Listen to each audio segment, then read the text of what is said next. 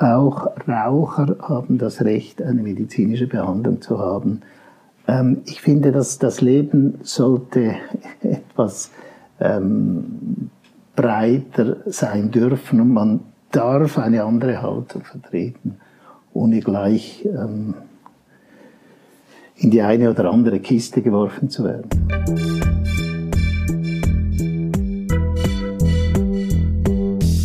Willkommen bei Studio Libero, dem Podcast des Schweizer Monats, der Autorenzeitschrift für Politik, Wirtschaft und Kultur. Pietro Vernazza ist Arzt und HIV-Forscher.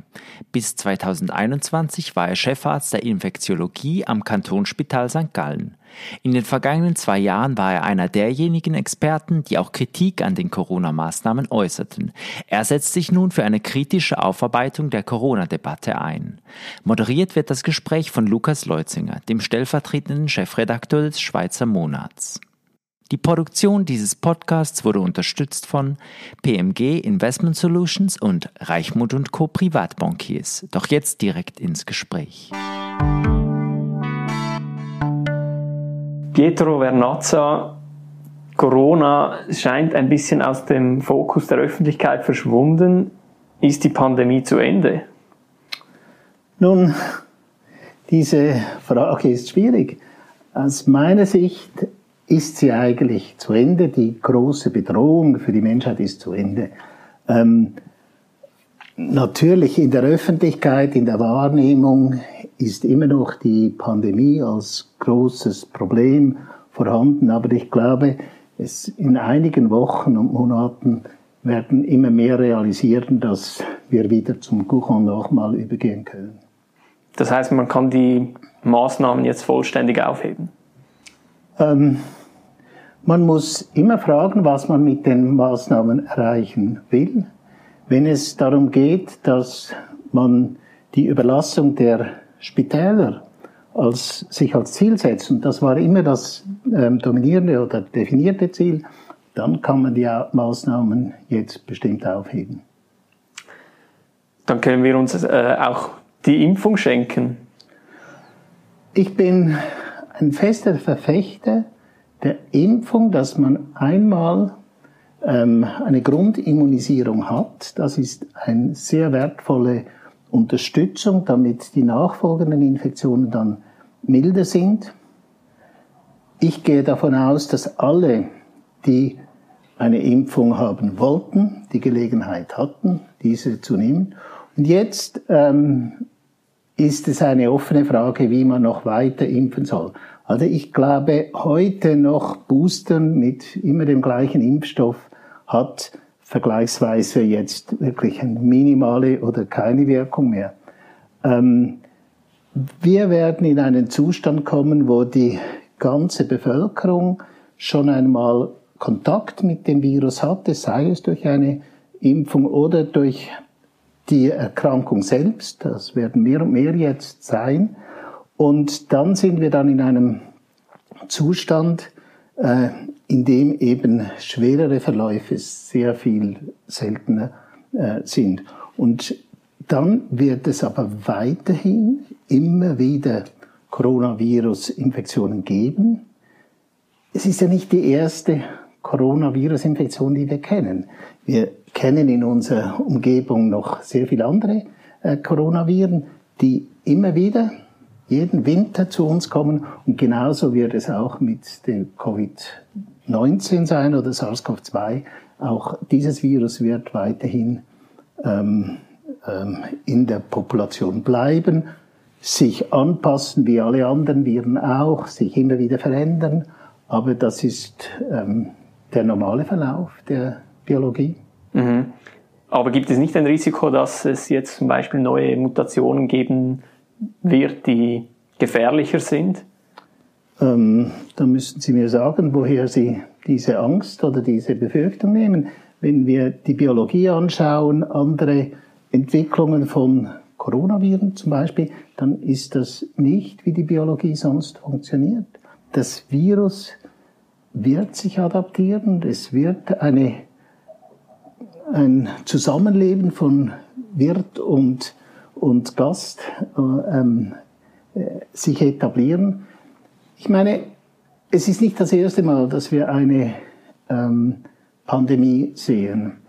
Es gab ja auch diese Coronavirus-Pandemie, das hat man erst jetzt so nachrekonstruiert ähm, im 19. Jahrhundert. Man hat Verdacht, man da, hat das die russische Grippe genannt. Es waren aber einige Symptome waren anders als bei einer klassischen Grippe, Influenza-Infektion und man hat das Virus jetzt nicht ähm, ähm, rekonstruieren können, aber sehr viel Untersuchungen zeigen eigentlich, dass das tatsächlich dieser ähm, Coronavirus war, das UC43, ein Virus, das wir heute kennen und das auch jedes Jahr ähm, in unserer Bevölkerung auf der Welt zirkuliert.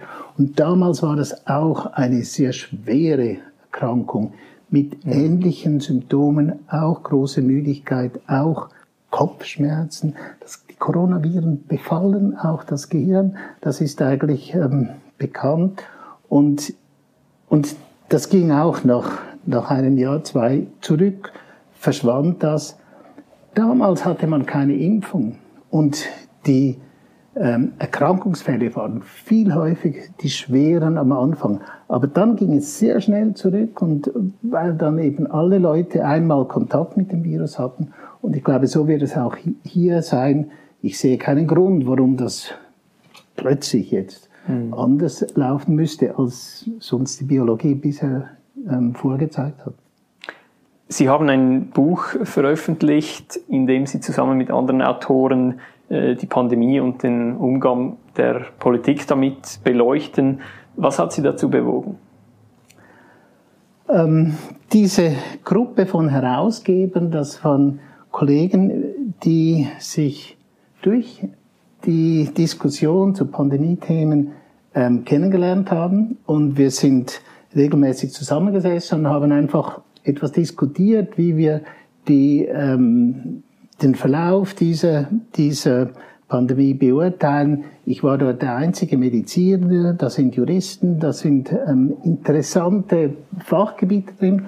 Und irgendwann im, im letzten Herbst hatten wir einfach, dachten wir, jetzt müssen wir irgendetwas Konstruktives aus dieser ganzen Diskussion machen und auch diese, Konstruktion, die, diese Diskussion etwas ähm, in, in eine Öffentlichkeit bringen. Und wir waren auch der Meinung, dass man kritische ähm, Kommentare gar nicht mehr diskutieren darf. Man, man wird auch von der Presse etwas ähm, ausgeschaltet, man, man, man wird nicht so äh, wahrgenommen. Wir dachten, wir, wir müssen diese Themen, über die man nicht sprechen muss, äh, darf, über diese Themen müssen wir sprechen. Wir müssen ähm, mehr Verständnis dafür kommen. Am Schluss kam dann auch die Idee, dieses Buch den Corona-Elefanten zu nennen. Also der Elefant im Raum, das große Problem, das alle sehen, aber niemand traut sich darüber zu sprechen. Und ja, ich bin, ich bin ähm, extrem erleichtert. Heute ist Buchvernissage. Ähm, die erste Auflage ist schon verkauft. Also ähm, wir, wir werden eigentlich, ähm, äh, es scheint, dass das Interesse eben weiterhin sich kritisch mit den Geschehnissen auseinanderzusetzen, dass das weiterhin da ist. Mhm. Deswegen glaube ich, es war eine gute Idee, das Buch zu machen. Jetzt die meisten Kritiker der Corona-Maßnahmen argumentierten ja mit den Nebenwirkungen, die diese Maßnahmen beispielsweise auf die Wirtschaft oder, oder Bildung äh, hatten. Und Sie schauen das Ganze aus, aus äh, medizinischer Sicht eigentlich an, ähm, dass diese Maßnahmen eben auch aus medizinischer Sicht nicht ideal äh, sein könnten. Können Sie das erläutern? Ja, das ist richtig. Ähm, ich möchte aber vielleicht noch einen Schritt zurückgehen. Ich meine, ähm, meine, mein Unwohlsein, sagen wir mal so, mit den Maßnahmen war vor allem, dass es nicht immer ganz klar war, welches Ziel, das man avisiert hat. Und ich finde, das ist eine wichtige Voraussetzung. Wenn wir das Ziel avisieren, wir möchten das Gesundheitssystem nicht überlassen, dann ist das verständlich, nachvollziehbar und dann müssen die Maßnahmen, die, dann, die man dann auch macht, wirklich auch ähm, tauglich sein, geeignet, um dieses Ziel zu erreichen. Und mhm. da war ich in bestimmten Belangen wirklich der Meinung, dass wir da am Ziel vorbeirennen. Ich meine, heute vor zwei Jahren wurde Lockdown ähm, beschlossen oder äh, Beginn der Lockdown.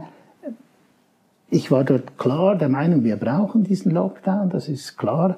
Aber zwei, drei Wochen später sah ich dann auch, dass die Maßnahmen nicht tauglich sind. Insbesondere Schulschließungen haben wir gelernt, dann auch mit täglichen, wöchentlichen Neuerkenntnissen, dass die Kinder nicht wirklich die Drivers, die, die, diejenigen sind, die Epidemie treiben. Und deswegen hatten wir da gesagt, wie muss, wie muss, ähm, man könnte auf die Schulschließungen verzichten oder respektive diese kürzen. Nach der Osterferien hätte man die, die Schulen wieder öffnen können.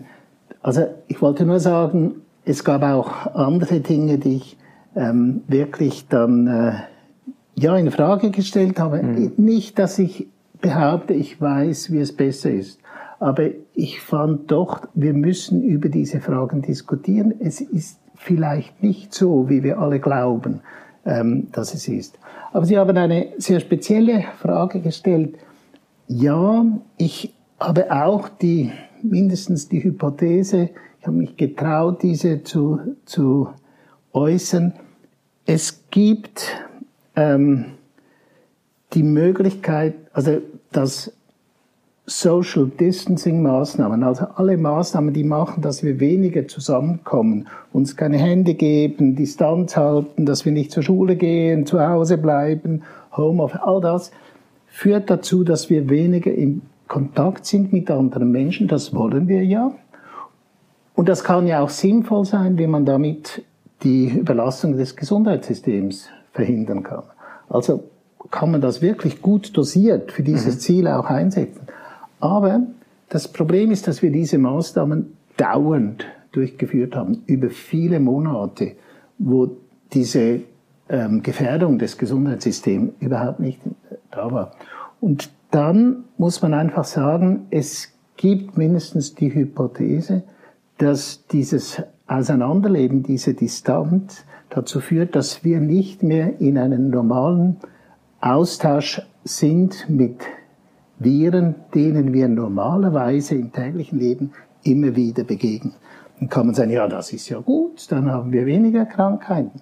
Nun, da weiß man aber doch seit etwa fünf, sechs Jahren, dass unser angeborenes Immunsystem, also nicht die Antikörper und die Antikörperabwehrzellen, nicht das erworbene Immunsystem, sondern das angeborene Immunsystem, das ist von Anfang an, von Geburt an, ist das ja aktiv und kann, gerade wenn Viren kommen, eine Abwehr gegen Viren machen. Zum Beispiel Interferon wird dann produziert und das die Viren bekämpft.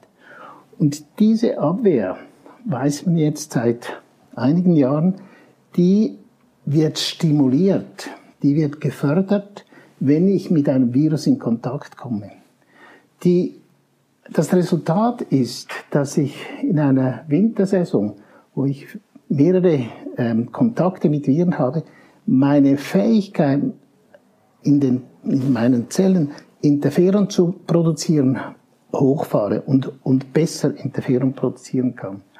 Und diese Stimulation, man nennt es auch das Training des Immunsystems, das ähm, ist etwas, was nur kurzlebig ist. Das bleibt. Es hat kein lebenslanges Memory. Das hat vielleicht sechs Monate Wirkung und dann fällt das wieder ab. Nun kann man sagen, ja gut, das ist einfach eine Hypothese, dass das auch etwas auswirken könnte. Nun, wir haben doch etwas mehr als eine Hypothese gesehen. Wir haben gesehen, dass plötzlich, zuerst war das auf der Südhemisphäre in Australien, ähm, sehr viele Kinder Infektionen hatten mit ähm, einem Erreger RSV, der normalerweise die Lungen befällt, auch bei Erwachsenen auftritt, ähm, bei Kindern eben häufig sehr kleine Kinder befällt.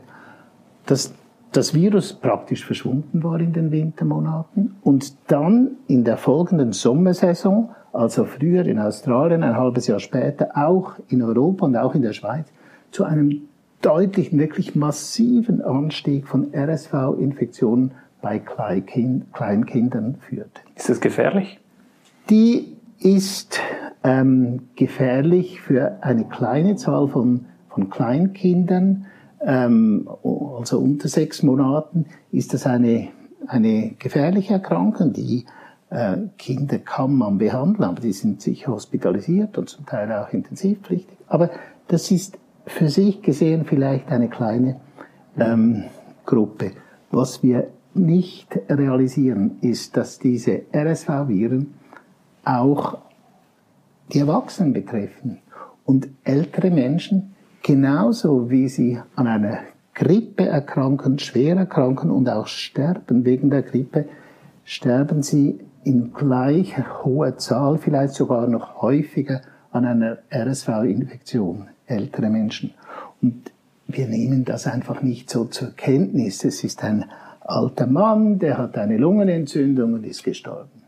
Mhm. Aber das ist natürlich etwas, wenn wir unser Immunsystem nicht trainieren und plötzlich kommen diese Infektionen dann häufiger, dass da auch wieder eine, eine Rolle spielen kann.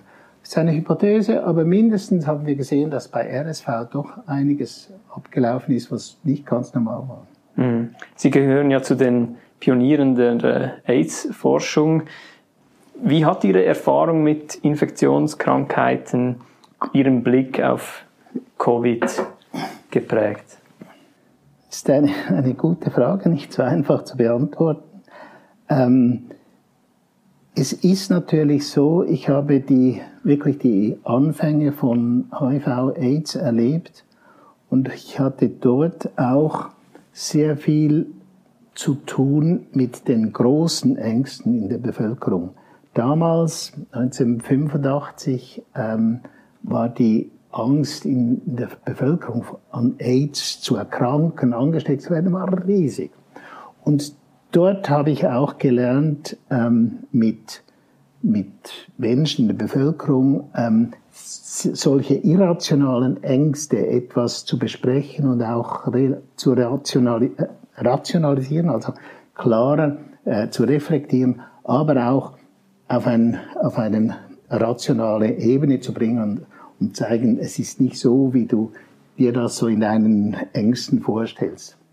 Und vielleicht könnte man schon diese Parallele ziehen, auch dadurch, was ich dort ähm, gelernt habe, auch im Umgang mit Infektionskrankheiten, habe ich vielleicht gelernt, ach, die äh, Common Sense, also ähm, Vernunft auch etwas mehr zu, zu berücksichtigen und auch unser altes Wissen über Infektions Übertragung und so mehr einzubeziehen und nicht gleich auf jedes Schreckengespenst ähm, aufzusteigen. Und vielleicht ist das eine, eine Wirkung aus dieser Zeit, das könnte mhm. sein. Aber ist es nicht auch vernünftig, wenn man eben Risiken ernst nimmt, wenn man die Überlastung der Spitäler zu verhindern versucht, wenn man Unbedingt. Long Covid äh, ist jetzt auch wieder in der Diskussion, ähm, wenn man diese Risiken ernst nimmt und das zu verhindern versucht. Absolut. Also ich möchte nie so verstanden sein, äh, dass ich diese Risiken nicht ähm, eingestuft hätte oder nicht wahrgenommen hätte und ich auch ähm, darauf vernünftig eingegangen wäre. Auch AIDS ist nicht eine harmlose Erkrankung. Und ich habe auch dort nicht gesagt, das gibt es nicht und das, das muss man nicht ernst nehmen sondern man muss vernünftig damit umgehen. Und das muss man auch hier wieder sagen. Und ich meine, ähm, wenn jetzt Kinder kommen und die Eltern Kinder, ähm, die Eltern Angst haben, dass ihre Kinder eine schwere Covid-Erkrankung haben und sie deswegen zur Impfung drängen, dann muss ich sagen, dann ist das etwas, was etwas übertrieben ist und aus dieser Angst ähm, eine solche Handlung zu machen, ich glaube, da muss man schon ein bisschen auch Vernunft ähm, walten lassen und, und dort vielleicht eher eine Balance finden. Mhm. Aber die Befürworter der Maßnahmen haben ja auch damit argumentiert, dass äh, diese von der Wissenschaft empfohlen würden. Ist das denn nicht äh, vernünftig, diesen Empfehlungen zu folgen? Ja, ähm, wir können jede einzelne Maßnahme natürlich jetzt diskutieren und anschauen. Ähm, die, man muss einfach kritisch sagen, und das habe ich dann im, Buch auch noch ausführlich ähm, gesagt, man kann einzelne Maßnahmen anschauen.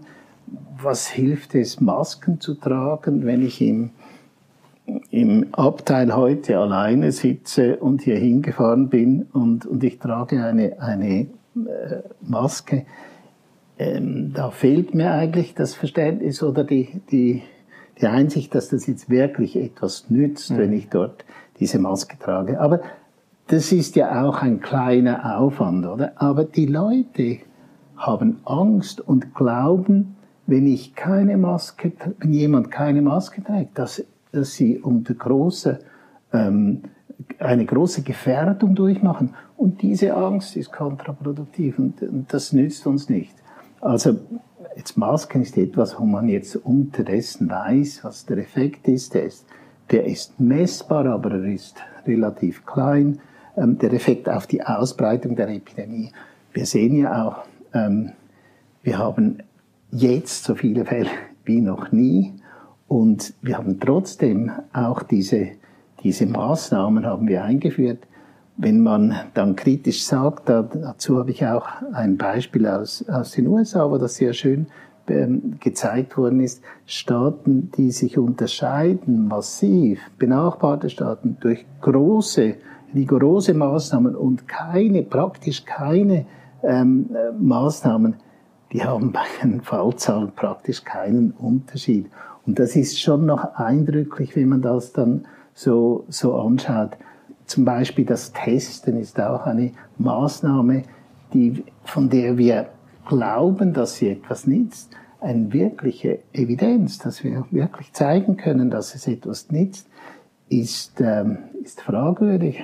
Das kann man dann noch nachlesen mit den Referenzen dazu. Also ich sage nicht, ich weiß, wie es ist, aber ich sage, man muss vielleicht fragen, ob nicht vielleicht die eine oder andere Maßnahme etwas überschätzt wird. Mhm. Und diese, ähm, diesen Dialog müssen wir führen. Und das ist auch etwas, was wir mit dem Buch machen möchten, dass wir nicht einfach sagen, das ist nichts wert oder das ist gut oder schlecht, ähm, sondern dass wir wirklich überprüfen müssen und in kritischer Auseinandersetzung ähm, der Wahrheit etwas näher kommen. Ich glaube, diese ähm, Auseinandersetzung, die tut Not und die müssen wir jetzt auch, diesen Weg müssen wir auch gehen. Und ich habe überhaupt nicht den Anspruch, dass ich weiß, was das Richtige ist, aber wir müssen dran bleiben, wie man das eben auch im wissenschaftlichen Dialog macht. Und einfach nur, das ist wissenschaftlich belegt, das gibt es eigentlich nie. Es mhm. gibt auch in der Wissenschaft nie eine Wahrheit. Sie kritisieren ja auch die, die Grundlage, auf deren die äh, Entscheidungen getroffen wurden. Zum Beispiel schreiben sie, der Bundesrat wäre gut beraten gewesen, hätte er auch weitere Experten einbezogen, welche nicht nur modernes Modellierwissen, sondern auch klinische Erfahrung im Umgang mit Pandemien mitgebracht hätten. Schwingt da verletzter Stolz mit? Überhaupt nicht. Aber ich habe keine ähm, äh, Zeit gehabt. Aber äh, ich war damals ja dann in, im, als, als Chefarzt der Infektiologie äh, extrem engagiert und, und ähm, hatte eigentlich nicht wirklich Zeitfenster, um noch zusätzlich etwas zu machen. Also, nein, was, was entscheidend ist, ich meine, ich kenne sehr viele ähm, Kollegen, die eigentlich ein, ein ganz anderes ähm, klinisches Bild tragen, als es in der Öffentlichkeit jetzt so gezeigt wird. Und die auch im, im privaten Gespräch meine persönlichen äh, Fragen, die ich habe oder Thesen durchaus unterstützen. Also ich habe auch mit, mit Daniel Koch immer wieder korrespondiert, wir haben immer wieder telefoniert und uns ausgetauscht. Also, ähm, ich meine, das, das Anliegen hier eben eben kritisch das zu hinterfragen, das, das ist ein wichtiges Anliegen, das, das man eben weiterführen muss. Und ich glaube, es braucht auch Leute mit mehr Lebenserfahrung.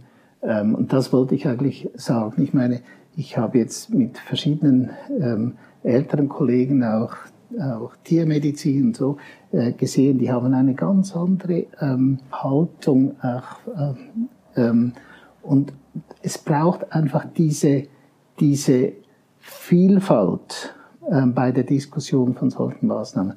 Was ein anderer Autor im Buch auch geschrieben hat, ist, dass solche Gremien auch bewusst ähm, Personen einbeziehen sollten, die etwas anderes behaupten als das, was die Beratergremien sonst machen. Ein Beratergremium muss divers sein, muss diskutieren, muss streiten können, muss Fragen einbringen können. Und wenn es einfach, wenn man nur einfach zunickt und zu allem irgendwie das Gleiche sagt, das, glaube ich, ist, ist gefährlich. Damit sage ich nichts über die äh, Art, wie die Taskforce gearbeitet hat. Das weiß ich effektiv einfach nicht. Aber ähm, grundsätzlich für solche ähm, Gremien ist es wichtig, dass sie, dass sie eben ja, verschiedene Ansichten ein, einbinden. Und ich sehe einfach, dass diese kritischen Stimmen in, in äh, diesen beratenden Gremien weniger vertreten waren. Mhm. Jetzt bei der Diskussion über HIV mischten sich ja auch medizinische und moralische Fragen. Denken Sie, dass das bei Covid ähnlich ist? Auch das wieder eine gute Frage, ob es die moralischen ähm, Fragen sind, damit, die da mitspielen. Es gibt ethische Fragen, die man auch wieder in diesen, in, im, im Bereich ähm, Covid vielleicht noch mehr als bei, bei HIV diskutieren muss. Ich meine, ich hatte in 1987 erlebt, dass unser Chef der Intensivstation gesagt hat, also ein HIV-Patient mit, mit Lungenentzündung, Pneumocystis carini Pneumonie, den nehmen wir nicht auf die Intensivstation. Dort hatten wir schon auch solche ethischen Probleme und Auseinandersetzungen. Also aus, aus äh, Sicherheitsbedenken oder aus äh, moralischen Leider Urteil? war eher, obwohl das nicht so wörtlich rüberkam, aber so habe ich das so wahrgenommen, mhm der ist es nicht wert, mhm. ähm, eine Intensivbehandlung zu bekommen. Aber das habe ich so gespürt, aber ich habe das nie so wörtlich gehört. Mhm. Es gab dann ja auch ähnliche Diskussionen, beispielsweise, ob äh, nicht geimpfte Patienten auf den äh, Intensivstationen. Da kommt dann das Déjà-vu wieder, mhm. genau. Also mhm. das ist, das ist dann durchaus, das sind Dinge, wo man ein bisschen einfach mehr Distanz haben muss. Auch Raucher haben das Recht, eine medizinische Behandlung zu haben. Ähm, ich finde, dass das Leben sollte etwas ähm, breiter sein dürfen und man darf eine andere Haltung vertreten, ohne gleich ähm, in die eine oder andere Kiste geworfen zu werden. Mhm. Rückblickend gibt es auch etwas, wo Sie sich getäuscht haben in Bezug auf Corona? Ich habe ja eigentlich häufig versucht, Fragen zu stellen und Unsicherheiten zu klären und zu bringen. Das da kann ich jetzt nicht wirklich sagen, dass ich mich da wahnsinnig getäuscht habe. Ähm, ich meine, ich habe Anfangs äh, Dezember gesagt, ähm, ähm, Omikron wird uns nicht belasten, wird keine Belastung Gesundheitssystems geben. Das wird immer noch diskutiert, auch jetzt wieder ist es aktuell. Ähm, das war eine Aussage, die ich gemacht habe, da stehe ich dazu. Und, aber ich, ich meine, wenn ich gesagt habe, ich, man würde die Schulen, man könnte sie früher öffnen, da stehe ich dazu. Ich sehe keine Evidenz, dass das nicht so sein soll. Es ist natürlich ähm, einfacher, wenn man, man sagt, ich, ich äh, sehe da ein Problem, man muss dieses Problem anschauen, aber das braucht es eben auch, diese Troublemakers, die Leute, die, die nachfragen und, und sagen, vielleicht ist es nicht so, muss auch kritisch sein. Ich meine, ähm, wenn Sie jetzt wieder die Brücke zu HIV machen, ähm, dort war es einfach klar, dass jemand, der HIV-positiv ist und behandelt, ist einfach nie, nie, nie im ganzen Leben wird Sex ohne Kondom haben dürfen. Und ich meine, diese Frage musste man auch in Frage stellen. Und ähm, äh, wir müssen solche Fragen stellen, wir müssen sie vorantreiben, sonst äh, gibt es keine Entwicklung. Was denken Sie, wie werden wir in 10 oder 20 Jahren auf diese Pandemie zurückblicken?